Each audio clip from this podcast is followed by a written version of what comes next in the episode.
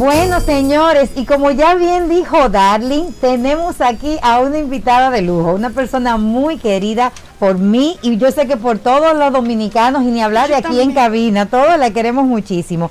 Una mujer que se ha dedicado a temas que tradicionalmente las mujeres no seleccionamos y estamos hablando de seguridad. Y aquí para ello tenemos a Carolina Ramírez, quien es especialista en temas de seguridad nacional, consultora internacional certificada en políticas públicas de seguridad y asesora también de muchos años del gobierno en estas áreas, además de que es eh, profesora en maestrías de seguridad y defensa y demás. Bienvenida Carolina, un fuerte aplauso para ti. ¡Bravo! Hablando como siempre de temas súper interesantes. Gracias, gracias a ustedes por invitarme de nuevo. Yo estoy feliz. La experiencia pasada fue extraordinaria. ¿En serio? Sí, para nosotros sí, de verdad. ustedes y yo sé que para el público también. Fue ustedes, sí, sí, así es, Yadna. Ustedes, bueno, fueron y han sido de, mucha bendición para mi vida. Ay, qué eh, sí, personas que no me conocían, que no sabían de mi trabajo trabajo han tenido la oportunidad de seguirme ahora. Conseguí muchos seguidores en las redes sociales. Gracias a ustedes. Y bueno, por este tema, hasta figuras importantes del país hasta nos felicitaron. A mí me escribieron. Sí, me dijeron, wow, sí. Bueno, todos los méritos tuyos, Caro, querida. Agradecemos muchísimo el que tanta gente nos esté siguiendo, pero la verdad es que fue un encuentro maravilloso, como sabemos que va a ser este.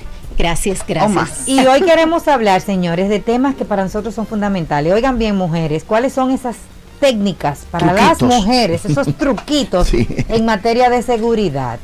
Sí, yo estaba pensando sobre cuáles cosas les podría recomendar a nuestra audiencia con relación a los temas de seguridad y pensaba que casi siempre cuando hablamos de seguridad para mujer, hablamos de medidas de seguridad para ser, eh, evitar ser víctimas de la delincuencia común. Sin embargo, hay otros tantos temas de seguridad que las mujeres debemos tener en cuenta como el tema de seguridad en el hogar, seguridad patrimonial, seguridad financiera, un plan de contingencia ante emergencias. Hemos visto cómo han sucedido muchos incidentes y lamentablemente las otras personas en la familia no saben qué hacer ante una emergencia, cómo reaccionar dónde están los documentos. Un plan de contingencia es importantísimo. Así que, por supuesto, claro que les voy a hablar de algunas recomendaciones puntuales de seguridad, ¿verdad?, ante la delincuencia común. Pero aparte de eso, ojalá tengamos chance y darles algunas No, pero como lo has planteado, mi amor, comienza a desarrollar. Exacto, podemos empezar por ahí. Pero espérame, espérame. Antes de comenzar ahí, yo quiero preguntarte, Carolina somos las mujeres más vulnerables que los hombres. Sí, por supuesto, claro que sí. Las mujeres somos más vulnerables a ser víctimas de violencia en todo el sentido de la palabra, no solamente física, no solamente de delincuencia. Somos más vulnerables a ser víctimas de violencia de género, de violencia intrafamiliar, incluso de violencia social y estructural, como plantea Johan Galton. Y eso por muchas razones. Eso es producto del machismo, ¿no?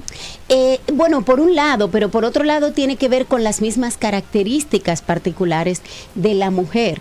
O sea, nosotras tenemos una fuerza física menor, que la de los hombres eh, en la mayoría de los casos, salvo verdad, eso es evidente, las que tienen un entrenamiento. Sí, claro, pero eso es algo fisiológico. Claro, pero por otro lado tenemos más fortaleza de, de, inteligencia y de fuerza blanda, se pudiese decir. O sea, ahí también tenemos otras capacidades que luego podríamos hablar de ellas. Pero la mujer, no solo eso, la mujer está atendiendo mil cosas al mismo tiempo. La mujer es multifacética, eh, polifacética, y eso hace que se pudiese distraer de algunas cosas. Dicen que los caballeros se enfocan en una cosa. Si están viendo deportes, están viendo pero deportes. es verdad. Pero las mujeres están eh, revisando algo en el internet. Están, claro que sí, verificando la lavadora, atendiendo algo en el trabajo, enviando la agenda del otro día, revisando que el niño no se caiga, o sea, mil cosas al mismo tiempo y por supuesto que no vamos a tener el 100% de atención. Lo importante es estar con consciente de eso y crear una cultura de prevención y previsión. Excelente. Entonces, ¿Qué conlleva ese tipo de cultura? Sí, una cultura de previsión y de prevención es tratar de evitar que los incidentes sucedan. Eso que decía mami, muchacho, no ponga la mano ahí que te vas a quemar. Eh, no le pongas la mano a la vela, cierra la puerta para que el niño no se caiga. Esa característica natural que nosotros tenemos de prevención, tenemos que adaptarla a nuestra vida diaria y convertirla en la cultura familiar. Entonces, como el tiempo es eh, súper corto aquí y sobre todo cuando la conversación es tan maravillosa como esta, les doy unas recomendaciones puntuales Por favor. de seguridad para evitar ser víctima de la delincuencia. Usted, tanto hombre como mujer, esté siempre atento, ya sea que usted ande como peatón, ya sea que esté en transporte público, que vaya en un servicio de taxi o incluso que esté en su propio vehículo es importante que estemos alerta, atento, como se dice por ahí, visión 360, atento de lo que está a nuestro alrededor. Si usted está conduciendo y usted ve como que un vehículo está cerca de usted o tiene un comportamiento, porque nosotros aprendemos a leer el comportamiento Las de los mujeres demás. tenemos una intuición Por que nos da supuesto. pelín de ventaja. Claro, si usted, y a propósito de esa intuición, esa es una recomendación. Si usted tuvo un instinto, reaccione de inmediato. No espere que la situación le llegue. Si está en la calle y está viendo dos motoristas o alguien que se le acerca de manera, ¿verdad?, eh, rara, muévase, grite, eh, cruce la calle, cambie de acera, llame a un Carolina, Yo te quiero guardián. hacer una pregunta. Yo estoy de acuerdo con todo eso que estás diciendo, pero yo me pregunto, de verdad, eh, eso no nos hace vivir como paranoicos a veces, porque uno como que, yo lo entiendo, hay que hacerlo, pero estar tan atenta a todo el entorno como para ver qué va a pasar, ¿cómo uno lo logra sin sentirse cargado, presionado Claro. emocionalmente, de que hoy mm, ando con la sensación de inseguridad? ¿Cómo uno lo maneja? Para eso debes tomar la decisión consciente de cuidarte, de entrenarte. De hecho, hay eh, escuelas incluso y hay personas que dan asesoría en defensa personal. Incluso también recomiendo que las personas que puedan practicar algún deporte o alguna aprender técnicas de defensa personal, eso le va a ayudar incluso a tener mucho mayor confianza. Entonces no es que andemos paranoicos, pero tenemos que caminar como si fuésemos a ser víctima y rogándole a Dios naturalmente que no suceda. Y luego ya lo vas internalizando, eh, es, es, o sea, lo, lo vuelves parte de tu cultura. Claro, tenemos que hacer una, una pausa. Te voy a dejar una pregunta en el aire. Una vez lamentablemente sucedan los hechos, ¿cuál es la mejor recomendación? No poner resistencia, de eso dice muchísima gente, para evitar consecuencias funestas. Ella se queda con nosotros.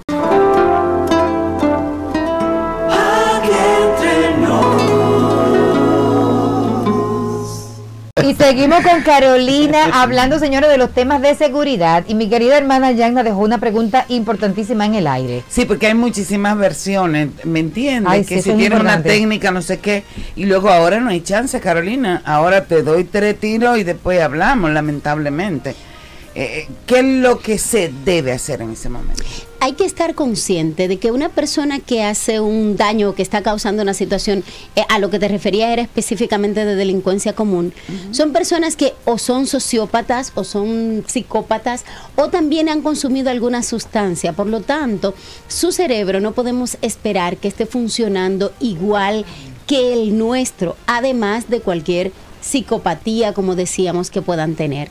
Entonces, en esto, como en todo, hay que agregar o aplicar la regla de la protección.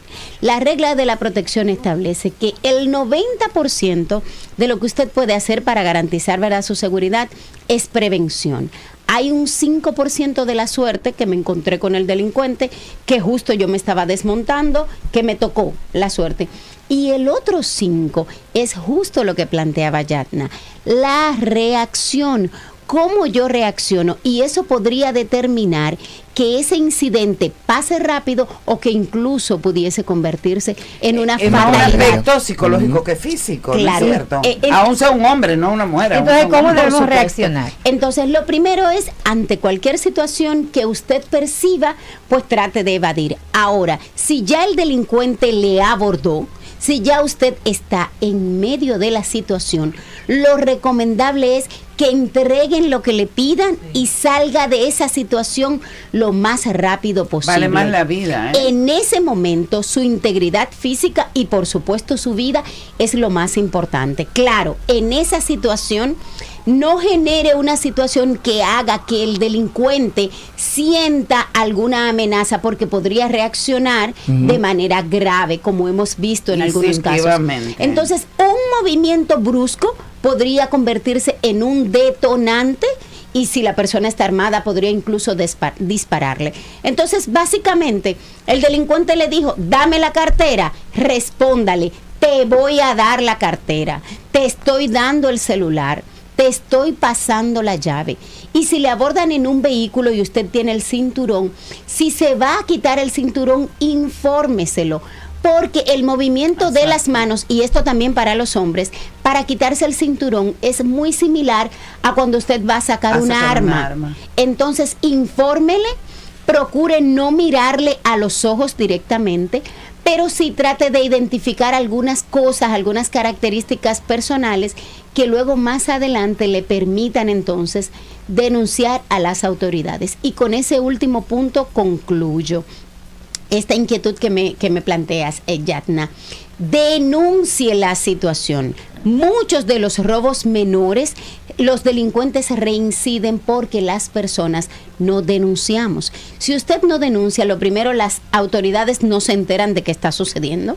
No vamos a tener un, un punto crítico en esa demarcación. No va a haber estadísticas, no se va a poder a formular veces, a veces, Caro, es el Pero temor ahí yo iba. de que viene represalia. Conozco, O sea, qué conozco cosa, casos de Claro. personas que han denunciado y que después las autoridades le han estado llamando, pero no quieren ir a los tribunales. ¿Cómo se manejan esos casos? Por temor a que ya te vean la cara y que sepan que lo han llevado preso y es por tu culpa. Y eso de ver la cara, eso es muy bueno que lo puntualice porque dicen que a una persona, si te está asaltando, es mejor no verle la cara. Exactamente, es mejor no mirarle porque él podría entender que precisamente estás intentando identificarle. Ahora este tema del coronavirus ha hecho que los delincuentes entonces puedan también cubrirse con la mascarilla y pone la situación entonces más difícil para nosotros. Si usted se ve lamentablemente Así. en una situación como esa, no ponga resistencia procure denunciar a las autoridades y otro elemento, no destruya las evidencias. A veces nos pasa alguna situación o nos roban en la casa o nos roban en el auto y entonces borramos las huellas digitales, movemos las cosas y luego, aunque las autoridades quisieran eh, continuar la investigación, pues No pueden hacerlo. Entonces, Carolina, hay, no, hay muchos temas, pero yo quiero que antes de despedirte nos comentes con lo que iniciaste al, al momento de que comenzamos la conversación en el programa.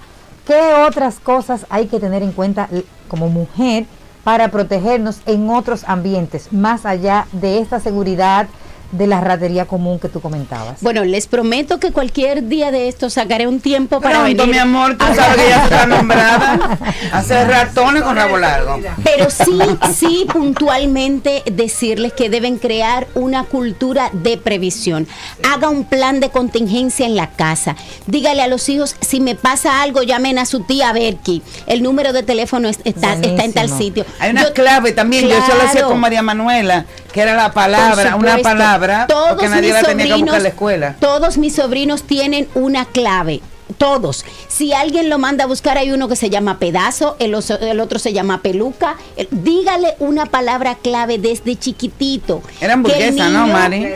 Hamburguesa. exacto, que el niño la identifique y lo internaliza. Entonces crea un plan de previsión, tenga una mochila de emergencia ante cualquier situación. En estos días eh, tembló la tierra e informe a sus familiares. ¿Qué hacer en caso de que usted tenga un accidente o Dios no lo quiera hasta muera? A veces es más grande la preocupación que se le deja a los familiares cuando una persona ahora está, por ejemplo, entubada por una situación, para tomar una decisión precisamente por no haber tenido un plan de previsión eh, familiar. Claro, tú eres pero un éxito buenísimo. rotundo, mi amor. Tienes que volver muy pronto, de verdad. Sabemos que vives muy, muy ocupada, pero tú no sabes cuánto valor tienen todas estas recomendaciones.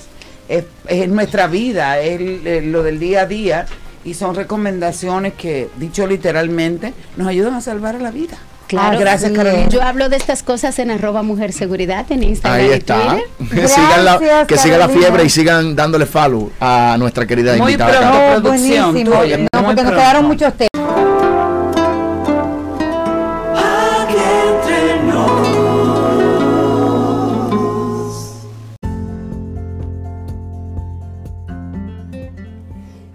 Si has llegado hasta aquí, definitivamente mi contenido te ha resultado interesante. Por favor, déjamelo saber. Yo aparezco como arroba mujer seguridad en todas las redes sociales, pero antes de irte, apóyame marcando seguir. Y espero volver a encontrarte en el próximo podcast como parte de la audiencia Déjame saber en las redes sociales de qué quisieras que hablemos la próxima vez.